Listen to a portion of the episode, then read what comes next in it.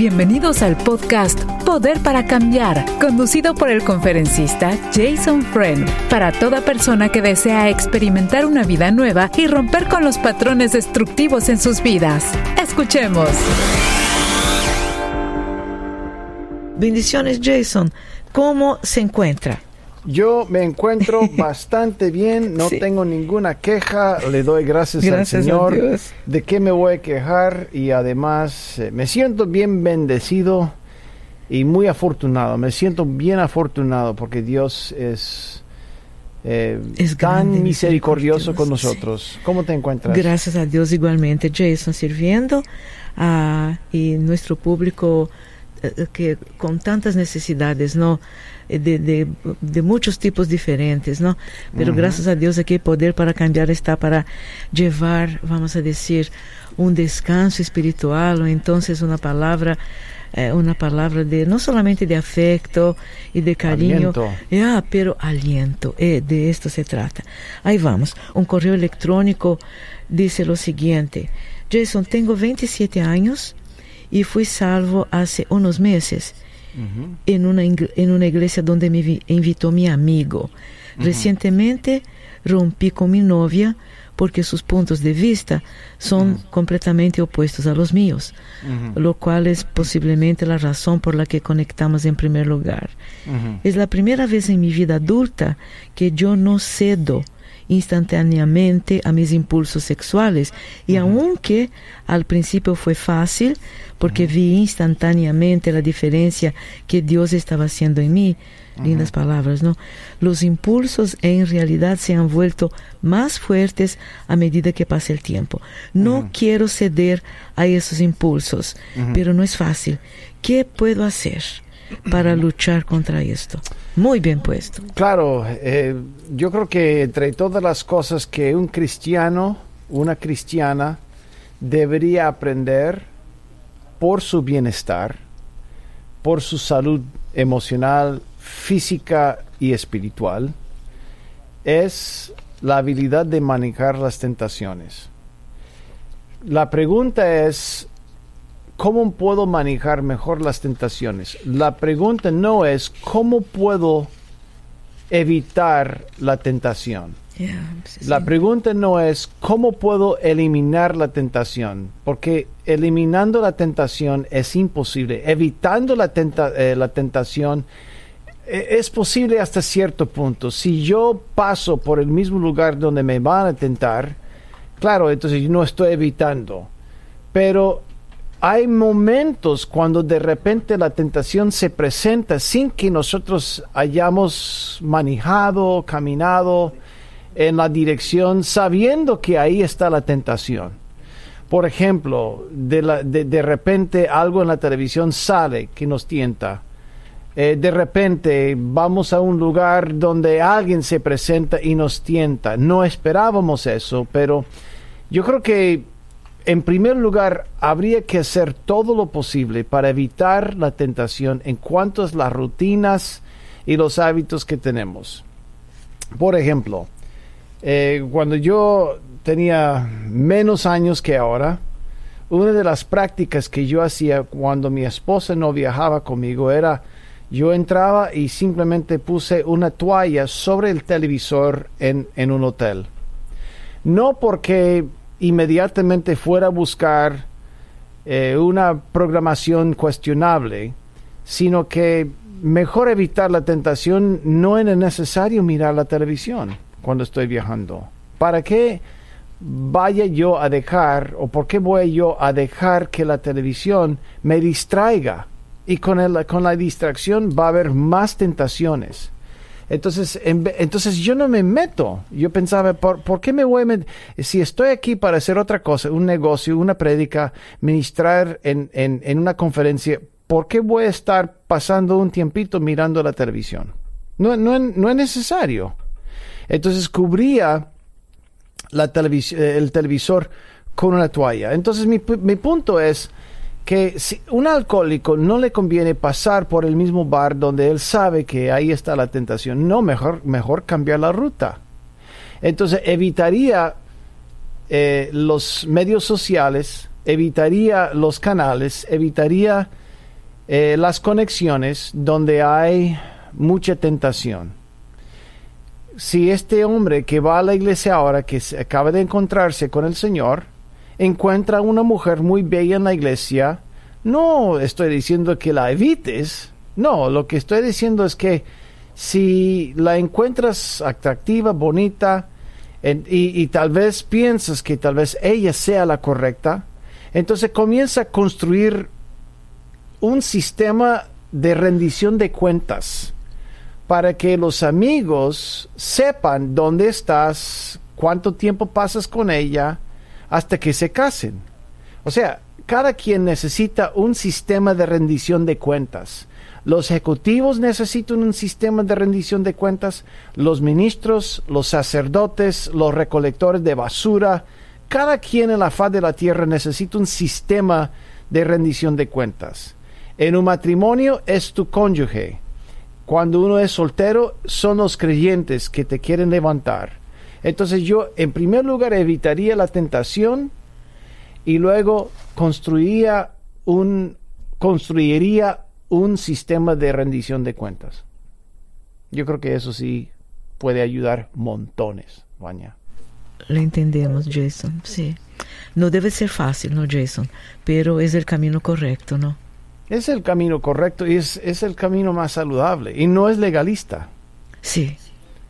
Porque un amigo que sabe que uno es tentado por una mujer no le va a condenar. no, no le condena, entiende. Pero él dice, mira, papito, yo entiendo, pero mejor caminar por acá. yo creo que te conviene caminar por acá. Mira, una, un sistema de rendición de cuentas. Acabo de escribir un, un, una tarea grande en cuanto a un sistema de rendición de cuentas. Para una corporación, de hecho. Y, fue dirigido el documento hacia los, ejecutivos. Un sistema de rendición de cuentas básicamente le, reconoce que hay tentación, pero no es legalista. Le ayuda igual como eh, la torre de tráfico aéreo estos individuos que trabajan en la torre de, aéreo, de, tráfico aéreo guían a los pilotos. Los pilotos son responsables por, tripular el, avión, pero ellos tienen un panorama, tienen una vista de todos los que están en la torre. Y ellos dicen, hey, vas a chocar si vas a seguir, si vas a seguir tripulando o volando en la misma dirección. Quiero que cambies 10 grados a la derecha para evitar un choque. Entonces ellos son los ojos. Igual un sistema de rendición de cuentas puede anticipar la caída y decir, mira, tú tienes que cambiar la ruta 10 grados o, o 45 grados o 180 grados en, en, algunos casos. Y entonces eh, puede ser de gran bendición. Yo trataría de copiar el sistema de de, de, la torre de tráfico aéreo como una rendición de cuentas. Es una excelente, eh, eh, es algo mm, como un espejo de lo que uno necesita en su vida personal y profesional. Muy bien. Gracias, Jason. Muchísimas gracias. es una respuesta larga a una pequeña pregunta. Pero tenía que ser para que podamos entender todos y aprender. gracias, Jason. Hermana querida en línea, quiere hacer una pregunta a Jason. Adelante, por favor, amiga. Yo quiero, quiero que él me dé un consejo porque tengo un hijo en una casa hogar de rehabilitación y ya este mes va a cumplir seis meses y yo voy a verlo cada ocho días, pero me dijo el supervisor que para trabajar mejor con él fuera cada, cada 15. Dice que se está portando muy bien. Es una casa de dos religiones, porque llegan pastores, predican el Evangelio y llegan también católicos, ¿verdad? Entonces no es, pues no sé si es, no es cristiana, no es evangélica, la, es de ellos aceptan a todo el que lleva la palabra. Entonces mi hija esta última vez que fui me dijo, mami, sácame, él tuvo 10 años en, en drogadicción, se casó a los 21 años, estuvo casado y, y pues por cosas del destino se, se divorciaron. Se casó con la hija de un pastor. Pero ella era muy celosa, celosa, celosa, celosa. Y no pudieron hacer vida y se divorciaron. Bueno, entonces de ese... entonces son dos divorcios, ¿correcto? No, es primer divorcio. Ah, primer divorcio. Ah. Entendí que se, que se enamoró después del divorcio con la hija del pastor, pero estás hablando de, Un, solo matrimonio. sí. De un ah, solo matrimonio, sí. Muy bien. Pero era una, una obsesión por los celos de ella que le quitaba todo el cheque, luego él no estaba de acuerdo y le, le quitaba el carro, lo llevaba y lo traía al trabajo. Él tenía tres trabajos, ¿verdad? Trabajaba, eh, pues tenía tres buenos trabajos entonces él hablaba con, los papás y les decía que, que la aconsejaran porque ella le pegaba a él por los celos.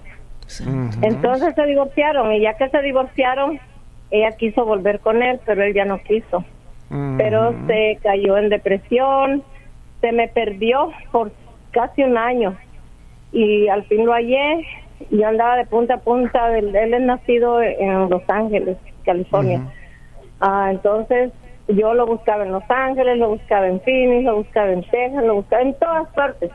Amiga, amiga perdón, perdón que interrumpa, pero ya hay algo más que tenemos que saber en cuanto al por qué él está ahí y cuál es la pregunta tuya. Porque yo, yo entiendo, yo entiendo el contexto, sí. Sí, él está allí porque ya era demasiado un sufrimiento de no saber de él por siete meses, por seis meses, por un año se iba. Y yo lo andaba buscando en todo California. Y con policías, con missing de que desaparecido, y nunca la policía lo hallaba, solamente yo lo hallaba. Porque yo más o menos me daba la idea dónde andaba.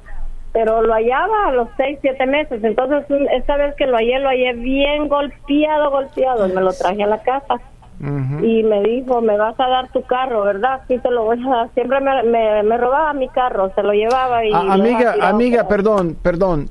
¿Cuál es la pregunta tuya? Que tiene seis meses allí y me dice que lo saque, que ya está bien, que ya no va, que maldita droga, ¿cómo vine a dar acá? ¿Cómo fue a dar ahí?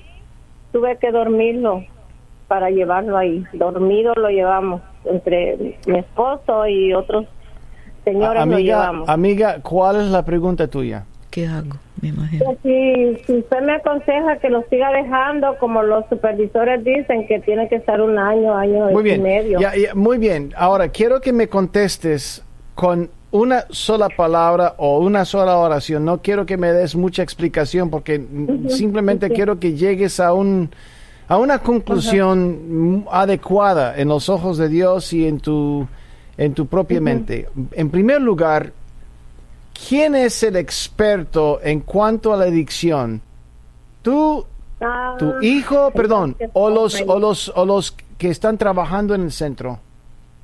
Ah, yo pienso que los que están trabajando en el Muy bien, muy bien, ya contestaste correcto, muy bien. Segunda pregunta, ¿ellos recomiendan que lo veas una vez por semana una vez dos semanas o que los que los dejes ahí hasta la muerte? No, ellos recomiendan que por lo menos como yo yo sufrí mucho por no verlo, ¿verdad? Por tanto tiempo y lo creía muerto.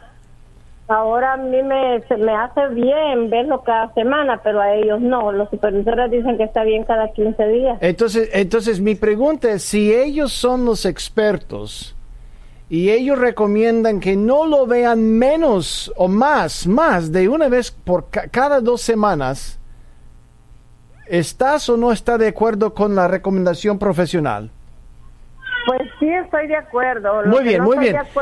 muy, bien, muy bien. Otra cosa. Tu hijo que ha desaparecido siete meses, que se divorció y tiene veintipico años, ¿cuántos años tiene él? 37 años. 37 años, 37 años. Ha demostrado una responsabilidad. Tiene mamitis y tiene una madre helicóptero que siempre necesita estar encima de él. Yo pienso que si Dios ha abierto la puerta para que él continúe en el proceso de ser libre, yo lo voy a dejar ahí. Porque es, para mí eso es sabio. Pero si tú te dejas llevar por la corriente, oh, cuánto Él te necesita, oh, Él tiene mamitis, Él no puede soltarte y tú también lo necesitas. Necesita verlo más que simplemente una vez por semana. Amiga, cuidado en no facilitar la adicción o el problema que Él tiene. Él necesita liberación. Y a veces, en vez de ayudar, la familia contribuye más, aún con buenas intenciones, aún con intenciones muy puras. Nosotros los padres a veces facilitamos la adicción o facilitamos eh, el, el patrón destructivo en la vida de un ser querido. A veces Dios tiene que intervenir a la fuerza para cambiar la vida de uno y eso requiere que nosotros distanciemos un poco dejando que el Espíritu de Dios use a otro individuo. Es mi punto de vista y tú puedes aceptar mi punto de vista. Yo entiendo que tienes corazón de madre. Nosotros no te culpamos por eso, para nada. De, de hecho, te aplaudo que lo ames tanto. Pero cuidado porque en realidad lo que Él necesita no es a ti tanto como la fuerza del Espíritu de Dios para cambiarlo. Es lo que tu hijo necesita. A los 37 años, divorciado, adicto, desaparecido, siete meses. Cada que venía, me robaba el carro y se iba siete. Y luego se iba otros cuatro, se iba otro año. Y así. Y yo sufrí, sufrí, bajé 40 libras, 40 libras y no las puedo subir ya y qué bueno, me siento mejor. Pero ya bajé 40 libras por andar pensando en él, buscándolo. amiga, yo amiga, yo, yo oigo una codependencia muy fuerte, muy fuerte entre ustedes dos. Todavía no se ha cortado el, ombligo, el, el cordón todavía está conectado ahí. Pienso yo pienso yo. Entonces, tu, tu, tu, felicidad, tu felicidad depende de la felicidad de él. Sí, tenemos 35 años en el Evangelio, mi esposo y yo, y ahora hay otra pregunta. Ajá. Yo ahora siento que mi esposo está muy alejado de mí por la razón de que hay una mujer que se le ha metido a él entre César y César. ¿Por qué? porque nosotros vamos mucho a, unas aguas termales y en esas aguas llegan muchas mujeres y él me dice que él no tiene la culpa, que ellas se le provoquen, ellas se le metan, ellas le digan que lo quieren, ¿verdad? Perdón, ¿ustedes van juntos, ustedes van juntos o él va solo? Sí. No, vamos juntos, pero hay ocasiones que yo no quiero ir y él de todas maneras se va. Pero son días que la mujer está llega y un día yo recibí una llamada anónima que fuera a ver cómo estaba mi esposo ahí pegadito con ella. Y fui, fui, y él no se dio cuenta. Entonces él le había dado su celular a ella para que, yo creo que para que le pusiera su número de teléfono. Entonces no me acerqué, me dio más vergüenza, mi pena, me regresé a orar y a pensar y dije, bueno, no voy a, porque yo soy muy violenta y gracias a Dios me ha cambiado mucho, porque en ese momento, cuando yo era violenta, la hubiera matado, saber qué hubiera hecho, pero como Dios cambió mi corazón, ya no pude hacer ninguna violencia, nomás orar y decirle, Señor, pues me alegra, me alegra mucho que no la que no las haya atacado, porque eso es bueno, gloria a Dios. Pero, pero ¿cuál es la pregunta tuya? Estamos dando mucha vuelta aquí. ¿Cuál es la pregunta tuya? Ah, pues que si debo de dejar que se vaya solo, que haga lo que él quiere y que Dios no, con él. No, voy a, cerrar, voy a cerrar esto con una sola frase. Yo, tú, yo, puede ser que tu marido esté buscando intimidad o algo más, eh, una conexión más porque se siente un poco abandonado por el hecho de que tú hayas perseguido, eh, has perseguido a tu hijo tanto, él siente que lo has reemplazado con tu hijo en vez de con él. Entonces yo simplemente, yo buscaría otro lugar con él eh, yo le diría, mira, no, no vayamos ahí, no quiero que vayas ahí por, por tal mujer. Eh, y yo trataría de seducirlo y volver a mi rol como esposa. Yo creo que tu rol como madre ha sido muy abrumante y él, lo que él necesita no es una madre, sino una esposa. Ahí vamos, tenemos... Y yo sé que Vanya puede comentar más. Disculpe, hermana querida, tenemos que entrar a una pausa, ya regresamos. Este es el podcast Poder para Cambiar. Visítenos en nuevavida.com. ¿Tienes una pregunta para Jason? Puedes enviarla a radio arroba nuevavida.com. Adelante, Jason, por favor. No, yo simple, simplemente decía que es lo que yo haría. Yo, de hecho, te paso la posta, Baña, porque yo creo que he dicho todo. En realidad, yo creo que esa mujer eh, a ella le conviene mucho concentrarse más en su matrimonio que en su hijo, dejando que el hijo eh, sea sano en el proceso de estar en la casa de rehabilitación. Yo concentraría más en, en, mi matrimonio. Absolutamente, porque su hijo ya de una manera o de otra está siendo bien cuidado, gracias a Dios. Pero el esposo ya le dio, y qué bueno que el esposo eh, le básicamente eh, le comunicó a la esposa, ¿no? A la señora que estuvo hablando con una buena señal. Um, excelente señal. Así que cuide su esposito, querida amiga, porque hay, hay muchos tiburones que ahí están sueltos, ¿no? Así cada, que... cada mujer que dice, no, mi amor, tengo dolor de cabeza, hay otra mujer que anda aspirina. Ah, totalmente, absolutamente, absolutamente. Total y absolutamente estamos de acuerdo. Gracias a Dios, Jason. Aquí seguimos. Una pregunta, Jason. Y es lo siguiente, es un poquito larga, pero vale la pena porque estamos siempre aprendiendo. Jason, soy un hombre de 32 años. Eh, me divorcié de mi esposa de 8 años el año pasado porque descubrí que se estaba, bueno, que tenía una relación con mi socio de negocio. Qué difícil, ¿no? Eh, ha sido un proceso muy difícil, ya que también estamos dividiendo el negocio y por, ya no quiero volver a ver a ninguno de los dos. Sé que esto no es realista, pero es lo que quiero.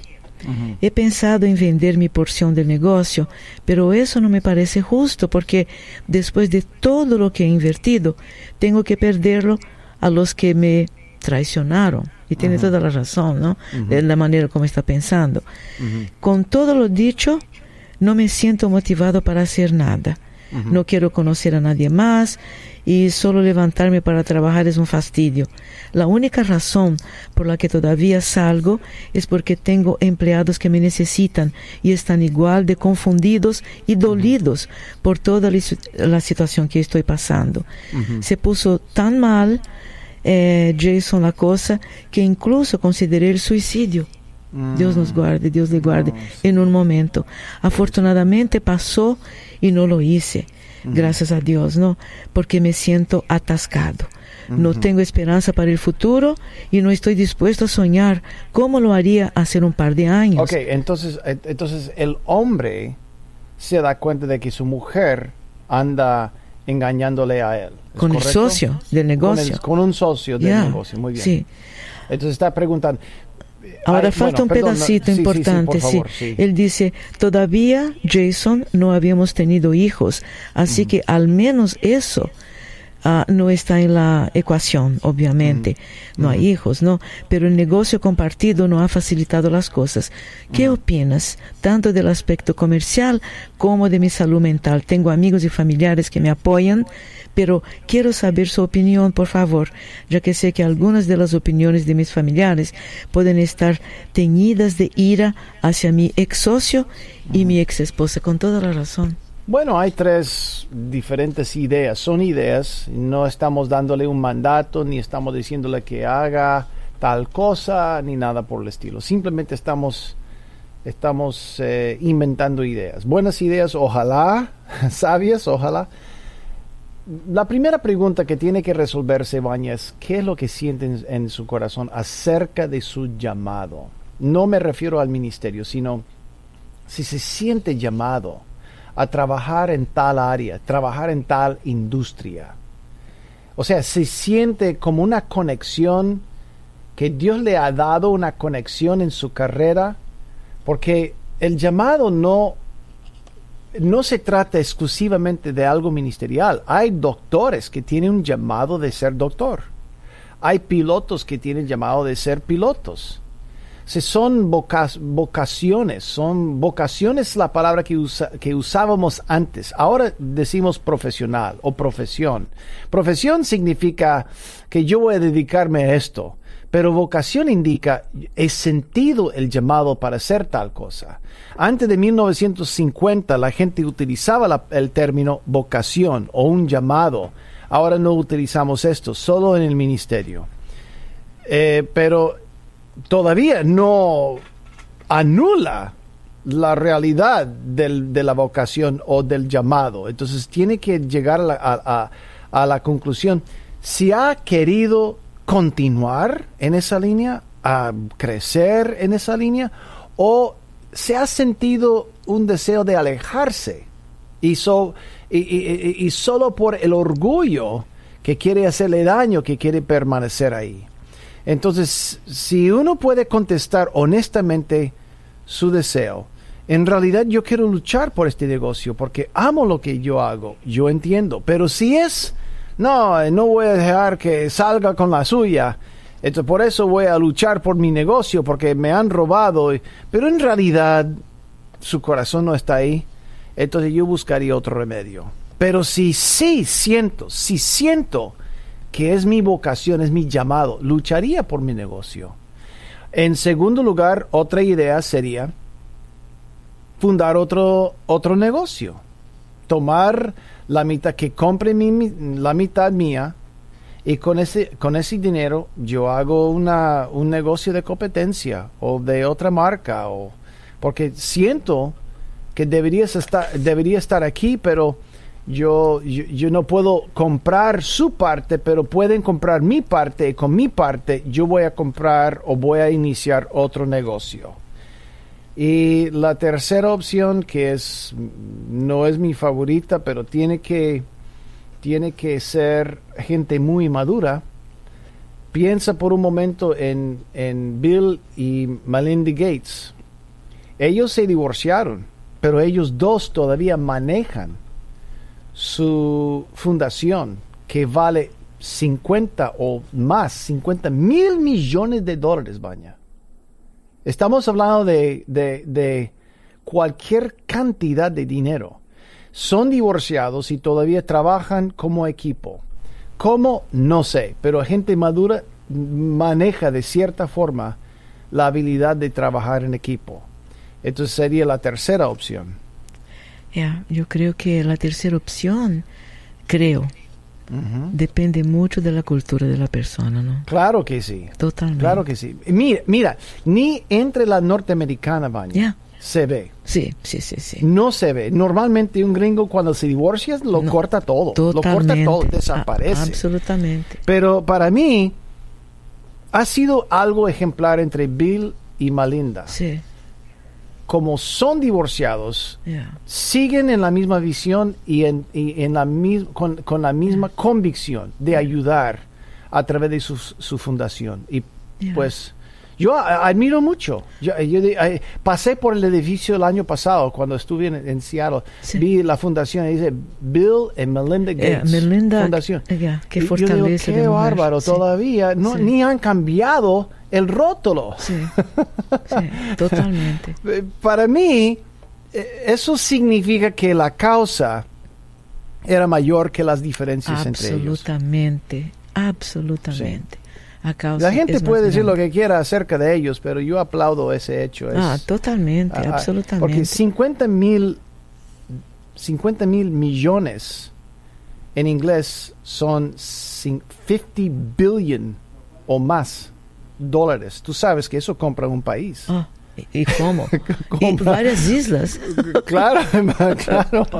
No estamos hablando de un dininito, no estamos hablando de platita. Estamos hablando de, de mucho, pero mucho dinero. Pero qué mujer más ejemplar, Melinda Gates, Sí, Sí, es sí, impresionante. Claro. Eh, claro, porque nadie tiene culpa de esto, pero no queremos perjudicar a nadie, especialmente por el tipo de trabajo que hacen, ¿no? Claro, hice un, Oh, también Lord. un estudio de, de Hillary Clinton y yo conozco a muy, muy pocas mujeres liberales que no hubieran divorciado, Sí. no es- se hubieran divorciado su marido por lo que él hizo, pero que ella es muy liberal, Sí, pero ella en una entrevista hace tres años dijo, lo más riesgoso que he hecho en mi vida no fue mi deseo de llegar a la presidencia en la campaña, sino quedarme con Bill. ya. Y tienes razón. Y eso para Sí. mí, yo admiro eso. Yo admiro, mira, aquí es- tenemos una mujer que sabe que su marido le ha engañado y dice, voy a luchar por mi matrimonio. Sí, Eso para mí es admirable. La gente puede decir lo que quiera, pero el hecho de que ella todavía vive con él. sí, sí. Y, pero, Eh, todavía están juntos. To- Todavía están juntos, envejeciendo juntos. Claro. Él estuvo bastante enfermo, pero estoy absolutamente segura que ella lo cuidó mucho. Pero sabes qué, Jason, yo creo que en caso de divorcios, yo pienso, especialmente nosotras mujeres que somos creyentes de un Dios todopoderoso, de un Cristo ama- amoroso, yo creo que si pensáramos mejor, nosotras, nosotras diríamos, no, yo voy a, sega- a seguir con mi marido porque lo voy a traer de vuelta. Y la cosa sería mucho, la cosa sería muy diferente. Es correcto, sí. Bueno, eh, claro, nosotros no hablamos de política aquí. No, no, no. estamos sí. hablando de política, estamos sí. hablando de relaciones. De- de- nada más. totalmente. Relaciones y matrimonio. Totalmente. y- y ad- y admiro mucho al individuo que dice, voy a luchar por eso. Y del valor de las personas. Así que, querido amigo, entendemos, Jason absolutamente entendió a su situación, pero ah, hay varios caminos a tomar. Y en el nombre de Jesús, Ahí vamos. Gracias a Son Dios. tres. Sí, veo. absolutamente. Son tres Yo caminos. conozco varios casos de mujeres o hombres que se van a divorciar. ¿Qué, ha- qué hacemos con el negocio? Son tres opciones que veo. Que compre mi parte, yo compro el tuyo o la tuya o simplemente eh, seguimos. Sí, Seguimos. Mi pa- absolutamente. mis padres compraron una casa juntos y se divorciaron y luego, después de divorciarse, vendieron la casa juntos y volvieron a comprar otra casa juntos, Sí, aún divorciados. ya. Eh, por, eso originalmente viene la idea de, de seguir adelante. Exactamente. Para mí es, Ya. eh, era algo muy foráneo. Ya. Y una amistad muy fuerte permanece, ¿no? Sí. Una amistad fu- muy fuerte. Qué interesante. Gracias, Jason. Estás escuchando el podcast Poder para Cambiar. Te invitamos a que lo compartas con todas las personas que conoces. Y si tienes una pregunta para Jason Friend, recuerda que la puedes enviar a radio@nuevavida.com. Tenemos un amigo en línea también. Quiere hablar con Jason. Adelante, querido amigo, por favor, con su pregunta. Dios le bendiga, hermana. Bendiciones. Sí. Amén, bendiciones. Eh, eh, mire, tengo una pregunta. Ah, yo tengo dos semanas que eh, dejé de jugar los piques de la raspadito de la lotería porque el dinero que yo tenía en dos cuentas me lo gasté todito sin sentir. Cuando vine a ver, pues me, me, me hice adicto. Pero la cosa que ahorita yo vivo con mi hermana, mi papá y, y otro hermano y toda mi familia me ha dado la espalda hoy que yo lo necesito económicamente. So, Ok, ok, ok, se, se- se cortaba mucho la primera parte. Entendí que compraste tiquetes de lotería o algo por el estilo. Ahora la familia te rechaza por eso. es que me gasté todo mi dinero en eso, lo que tenía guardado.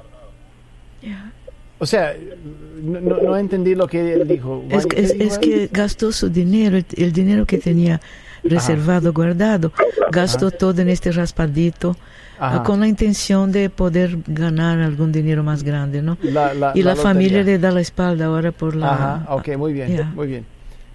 Adelante, perdón, es que de, en mi lado se cortaba mucho el audio, pero sí, eh, estamos contigo. ¿Qué, qué, qué? Continúa, Ok, por favor. entonces, mi consejo- y yo quiero un consejo cómo manejar la situación con mi familia porque ni uno me presta siquiera 100 dólares. Ni uno. amigo, ¿cuánto dinero estamos hablando? En mes y medio me gasté 7 mil dólares. ¿Cuánto? 7 mil el día. 7 mil dólares. 7 mil. Ya, 7 mil en un mes. O sea, en un mes. Todo mi, bueno, mi ahorrito, pues, mi ahorrito que tenía. Hermano.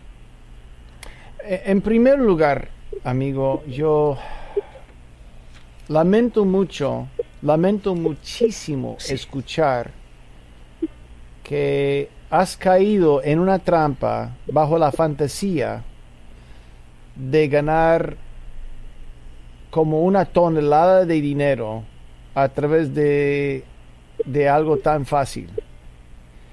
Y lamento Sí. mucho, lamento mucho. Ese dinero no lo vas a ver de nuevo. En, No. en en segundo lugar, si fuera yo uno de tus familiares, ni te prestaría 100 dólares, ni te prestaría 5 dólares. Porque has demostrado que el vicio te está dominando. Si tú quieres reparar la situación con tu familia, para mí, si yo fuera uno de tus familiares, yo diría lo siguiente. Lo siguiente. Lo que hice, no tengo ninguna excusa. Me arrepiento y yo no voy a volver a caer en eso de nuevo y me voy suje- me voy a sujetar al proceso de adictos al apuesto anónimos. Yo voy a voy a asistir reuniones semanales porque tengo una enfermedad y lo único que les pido es que me apoyen en cuanto a la apuesta, evitando, dejando mi vicio, mi enfermedad. Y- y pide que Dios me dé la fuerza. Sí. Ahora, si tú lo haces así y de hecho cada semana vas a una reunión y tu familia se da cuenta, vas a ganar tu familia de nuevo. Sí. Te prometo. Porque cada persona, escucha, cuando tenemos metas en nuestra vida, las metas de dejar de, metas que se llaman dejar de, todo el mundo te va a apoyar.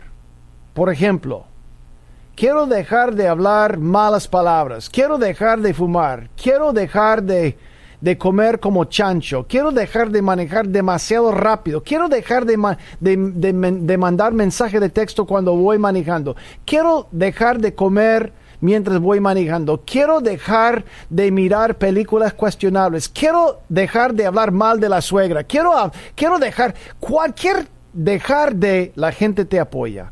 Porque la gente reconoce que ya dices, tengo un problema y eso me está destruyendo la vida y yo quiero mejorar. La gente te va a apoyar. Cuando es otro tipo de meta, como por ejemplo, yo quiero ganar la lotería, yo quiero llegar a ser multimillonario, yo quiero ser el número uno de ese deporte, un pequeño porcentaje de gente va a apoyar eso. Muy pequeño, muy, muy pequeño. Entonces, tu familia va a apoyarte 100% con la meta de dejar de. Entonces, dile, sin ninguna excusa, me arrepiento y voy a sujetarme a este ministerio o adictos anónimos de, de, de apuesta y voy semanalmente hasta que me muera. Ay, sí. Ay, Porque 7 santo mil dólares, amigo mío, es cualquier cantidad de dinero. ¿Me permite una palabra, Jason? ¿Sí? Querido hermano, querido hermano, nosotros entendemos totalmente lo que usted acaba de decir. Si yo estuviera, si yo fuera parte de su familia, yo haría lo siguiente. ¿Dónde está tu vehículo? Está ahí. O entonces no tengo gasolina. Yo le doy 20, no, yo pongo 20 dólares de gasolina para usted y lo llevaría a, inmediatamente a celebrando recuperación. Lo que acaba de decir Jason es eh, realmente un grupo de personas que ya sea celotipia, ya sea, no sé, alcohol, drogas, ah, juegos, eh, todo lo que sea adicción, eh, porque desafortunadamente muchos de nosotros tenemos adicciones que no conocemos para reconocerlo como adicción. Entonces, si usted ingresa a Google, ponga celebrando la recuperación y el código postal suyo, va a aparecer una iglesia que le va a proporcionar, es como si fuera Alcohólicos Anónimos, pero Alcohólicos Anónimos cristiano, con la gracia del Señor Jesucristo ahí presente.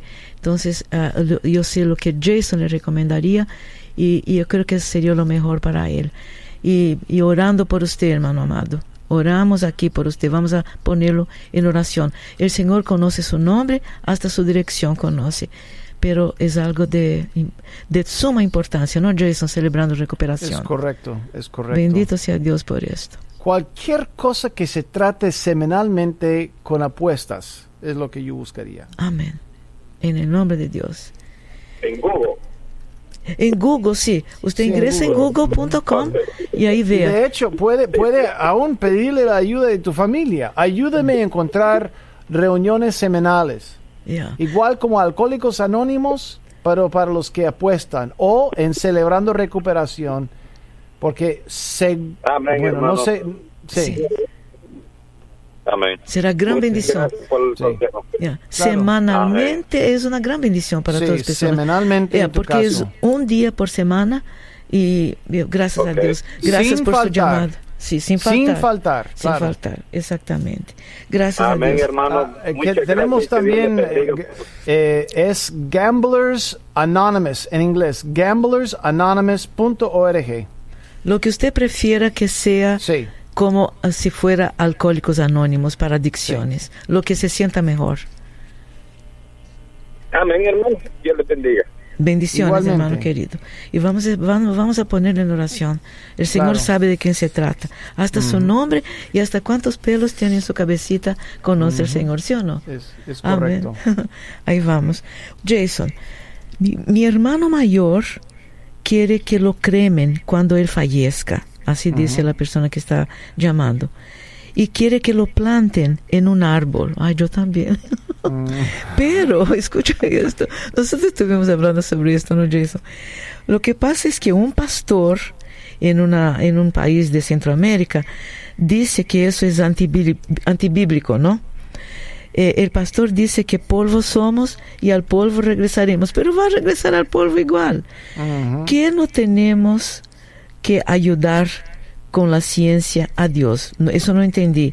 Que, ah, dice el pastor, que no tenemos que ayudar con la ciencia a Dios. Bueno, esto es lo que está escrito en la, en la nota que ya, tomaron nota de una llamada de este, de este hermano. De Jason, ¿hay algo que prohíba, vamos a decir, bíblicamente, una persona que fallezca ser ah, puesta en vez de en la tierra, en debajo de un árbol, porque va a estar en la tierra igual, ¿no? Mira, Yo sé, yo sé, Jason. mira, cuan- cuando se trata de cosas como vamos a sepultar a los muertos, Sí. la Biblia no dice, aquí está la forma más bíblica Sí, de sepultar a los muertos. A, a veces cuando hay una pandemia muy fuerte, lo más lo que lo que lo que a Dios le concierne más más que cualquier otra cosa es una cosa higiénica. O sea, que nosotros guardemos higiene para que no propaguemos la muerte en cuanto a las bacterias y virus. Y cuando alguien se muere, una de las cosas que sucede es que entra eh, una contaminación al cuerpo porque no hay, no hay defensas. Entonces cuando hay una pandemia, o tal vez en, en- en- en- lugares donde hay genocidio o genocidio, se aculuman los cuerpos y los echan en un gran monte y se queman o los sepulcran. En- entonces no- la Biblia no, no habla de eso. Entonces el pastor de Centroamérica, con todo respeto, eh, no sabe lo que, lo que es la diferencia en este caso, en este caso, sí, entre algo teológico y algo cultural. sí, él está hablando de algo cultural diciendo que es algo bíblico Yeah, y no es. y no Si es. quieres si quieres cremarte y luego mezclar tu ceniza en, en la tierra de un árbol, es cosa suya. Ya, Lo que pasa es que hay desafortunadamente mala información, o sea, no correcta información, porque Sí. no es plantar en un árbol, no. Son como eh, un local para la persona que fallezca que se parece a, vamos a decir, a una, am, ¿cómo se usaba antiguamente? Eh, en el tiempo del Señor, obviamente. Era como un recipiente de, hecho de material vegetal. Y ahí ponen la persona y la entierran, obviamente. Pero está totalmente cubierta y amparada después de muerto, ¿no? Pero total. eh, gracias a Dios que Jason aclaró esta parte de la Biblia. Gracias por su pregunta, querido amigo. Tenemos una persona en línea también, que un amigo de Jason que quiere hacer una pregunta. Por favor, adelante, amigo. ¿Nos escucha? Sí, buenas tardes. Buenas tardes. Ok, ok. Ah, mira, nada más tengo una pregunta. Es sobre que estoy perdiendo la paciencia sobre cómo mi hijastro le falta respeto a mi esposa.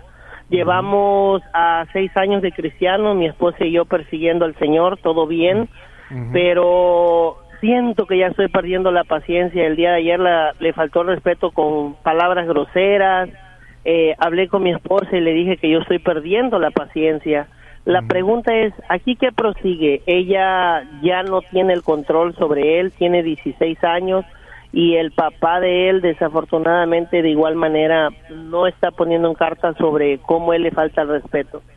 Yo me siento mal por como sacerdote permito que él esté faltando el respeto a mi esposa y no sé qué prosigue en este caso. Bueno, yo creo que establecer las reglas es algo bueno. En, en nuestra casa no, cada quien tiene el derecho de dar su opinión, pero de una forma diplomática y siendo una persona decente. Cada persona puede y debería tener la libertad para por lo menos expresar lo que hay en su corazón, pero tiene que ser de forma diplomática y forma decente. La idea de que un, un adolescente no tiene derecho de hablar ni opinar es un concepto muy antiguo y puede ser que tenga razón los padres, pero yo siempre le pregunto al papá o a la mamá, ¿qué prefieres? ¿Estar feliz o tener razón? Porque a veces no puede tener los dos a la vez. Estar feliz o tener razón. Entonces yo dejaría que hablen, pero si van a hablar, tiene que hablar en la forma más diplomática y decente. Eso sí es muy importante. No le puede hablar al juez así, no le puede hablar al oficial de la policía así, tampoco tu mamá. Eh, tú eres, o sea, no eres el papá biológico, ¿es correcto? No, yo soy el padrastro. Muy bien. Entonces, una pregunta, ¿le has ganado el corazón o no? Ah, compartimos y todo bien, pero él está, como sigue mucho a su papá, entonces no, no influye para eh, la obediencia de él. Entonces sí podemos compartir y todo, pero él tiene mucho el, el desorden, o sea, él completamente está fuera ahorita de, de, de alguien para buscar a Dios y todo lo contrario. Pero en tu opinión, en tu siento- opinión, ¿por qué le falta? En, en tu opinión, ¿por qué no respeta a su mamá? ¿Por qué no respeta? porque ni el papá ni él lo pudieron educar. Ni, papá, ni el papá biológico ni ella lo supieron educar y, y ella permite que le falte el respeto.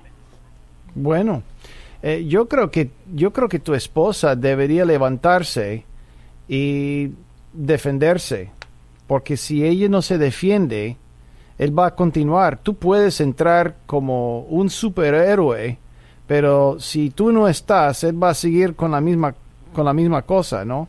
Yo creo que yo creo que tu mujer debería agarrar eh, agarrar más fuerza y defenderse.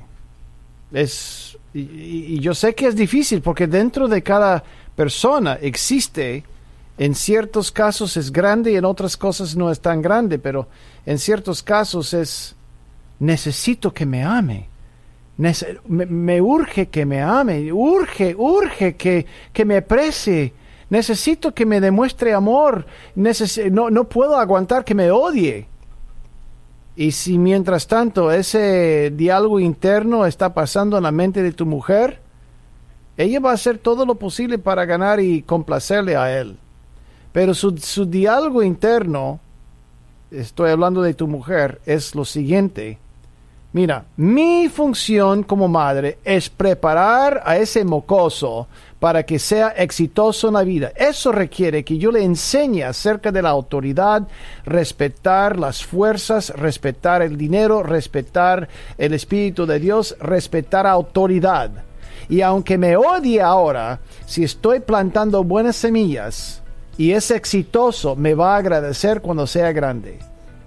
Y si me ama, es un gloria a Dios adicional. Amén. señor. Pero ese tiene que ser el diálogo interno. Yo creo que tú puedes corregir al muchacho, pero ella es la persona que tiene que ajustar. Mira, cada vez, cada vez, amigo, que llevo a mi perrita a que la entrenen, ¿sabe lo que pasa? Terminan entrenándome a mí, no a ella.